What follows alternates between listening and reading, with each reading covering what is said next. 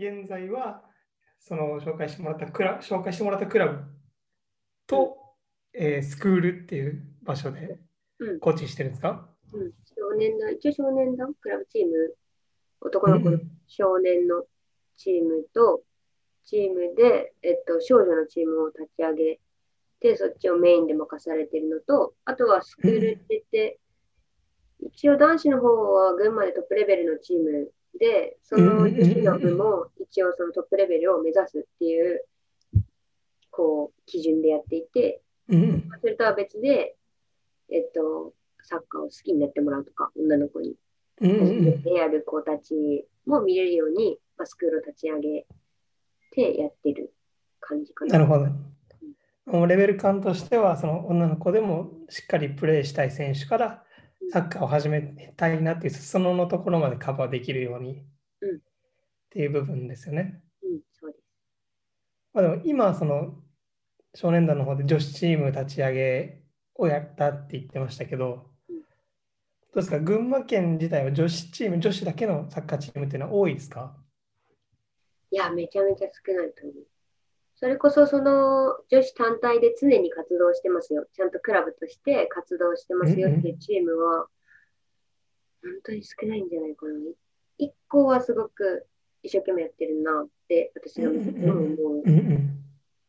他のところは、なんつうんだろう、男の子のチームで基本的にはやってる子を大会の時に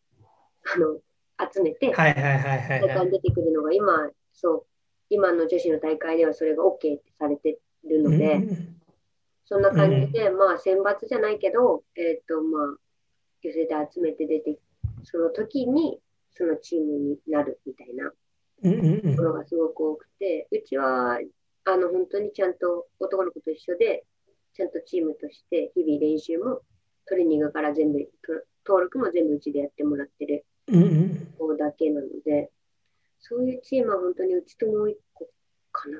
って思ってます。へーその辺の内部はあれなんだけど。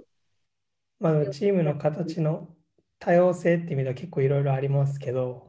そうだどうでね。すか、実際その大会に出てみて、うんやっぱ男の、普段男の子のチームでやってるチーム、やってる選手が集められたチームと、うん自分たちみたいに女子だけでやってるチームの違いというか、うん違いはやっぱまあ、り、いろんな見え方あると思うんですけど。うん、なんか難しいけど、やっぱ選抜っぽくなっちゃう部分もあるので、うん正直こっちとしては、まあ、太刀打ちできないなって思う時も正直ありました。やっぱ、普通にやっていれば多分、一学年で、今少年って8人制なのね、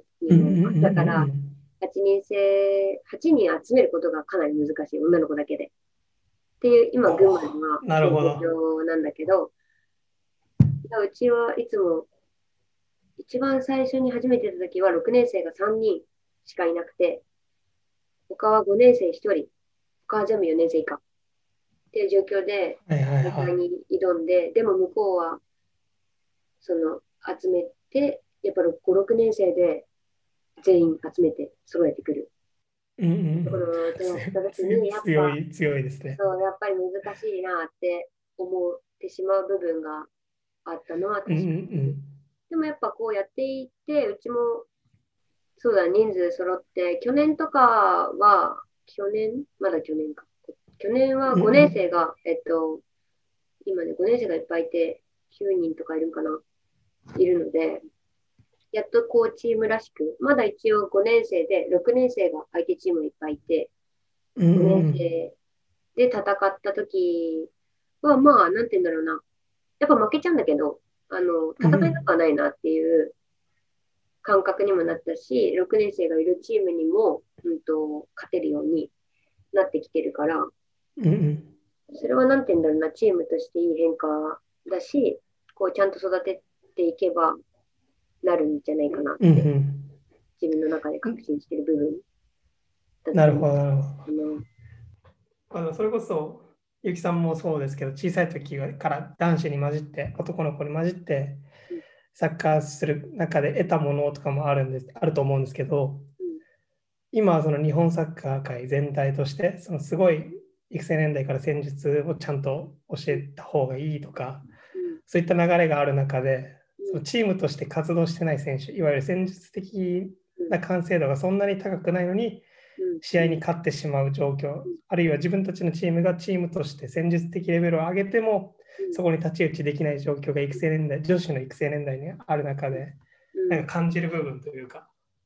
そうだね。思うところってありますか？本当にその女子サッカーを盛り上げたいのであれば、まあ、ちゃんと女子サッカーも男子サッカーみたいにちゃんと区切ってやっうんた方が確実に良くなると私は思っていて、うんうん。もちろんきついんだけど、私も1、2年間かなりきつい状況でやったから、うんこうきつい指導者としてはやる意味、やる意味っていうか意義を見つけるのが難しい環境だけど、うん。こうやっぱやってみて、やっぱ選手も本当に集まってくるし、うん。で、その上でやっぱちゃんとチームとして苦しい時間とか辛い時期を乗り越えてっていうのをやっぱ経験するのって大事なんじゃないかなと思って選手として。選手これからの選手人生を考えてもすごく大事だなって思うから、そうだね、すごく大、うん、ちゃんと女子は女子で区切って、もちろんその男の子の中でやれる子って男の子の中でやっていいと思うし、うんやっぱそうやって男の子の中でやれる子は男の子と同等に扱ってもらえると思うんだけど、うんうんやっぱ男の子の中でちょっと劣ってしまう選手、私も正直小学校の時はそうだったんだけど、うん試合になかなか出られない選手って、なんかどっかでやっぱ男の子よりは甘やかされてしまうとかっていう部分があのあるなって感じてるから、そういう選手に関しては、もっとこういううちみたいなチームがあれば、こう拾っすくい上げるような、吸い上げられるような気がして、その子自身をこうもっと上に生かしてあげられるんじゃないかなって思うから、そう私がやらなきゃいけないって、その子自身もこう男の子の中に混じってやるよりは、私みんなと一緒だし、みんな女の子だし、私がやらなきゃいけないっていうふうにきっとなるから、どうしても男の子がやるとね、女の子は男の子やるって思う子もいるだろうし、もちろんそうじゃない子は男の子の中でやればいいと思うから、うん。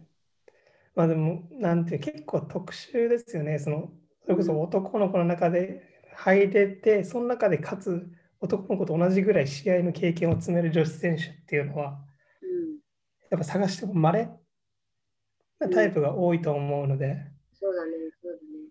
ね。男の子の中のチームにいるけど、試合に出られない、そもそも男の子のチームに入れなくてサッカーできないって女の子を救い上げるっていう点では、うん、サッカーチームあった方がいいですよね、絶対に。そうそうそう。で、日々活動して、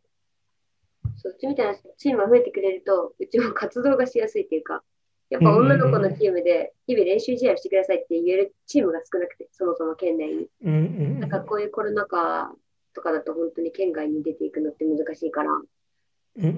大変だったりとか、じゃあ男の子と試合をやるっていう風にまあなっていくんだけど、うんそう今は男の子と試合やってもまあ戦えるので、全うん然うん。ありがたい、やってもらえるチームがあるのはありがたいんだけど、やっぱそうじゃない時もあるから、そういう時はやっぱ女の子にやらし、女の子同士でやらせてあげたいなって思う時もあるし、うんってなるとすごく難しいから、だからこそもっと盛り上げたいなって、自分自身もうん。できることをやりと思うし、そういうふうに、まあ、全体が流れ的になってくれると、うちとしてはありがたいなって、ちょっと思ってるなるほど、まあ、うちみたいなチーム頑張ってねって言ってくれるような環境がいいなって。まあ確かにね。選手たちはさ、やっぱ大会に出て結果を見て、うんこうやっぱね、集めてた来たチームに負けたら、やっぱそれは悔しいし、うんやっぱ自分たちはダメなんだとかって思うから、でも十分よくやってると自分は思うし、今前には進んでるんだからって、もちろんそれは自分で伝えるけど、やっぱじゃあちゃんとチームとしてやってるチームの中で、うちは何位なんだろうっていうところもやっぱ選手たちにが感じられるような環境ができたらいいなって思うな。苦しい時間がすごくあったから、うんうんそれをまあそれこそ。今、ゆうきさんの話にもあったんですけど、やっぱ環境的な部分で苦しむ女子選手が多い。っていう中で、どうですか、結城さんの視点から見るその女子サッカーがの強化、あるいは普及にあたってあるべき理想の環境というか、もっとこれがこうだといいなっていう部分は他にありますか？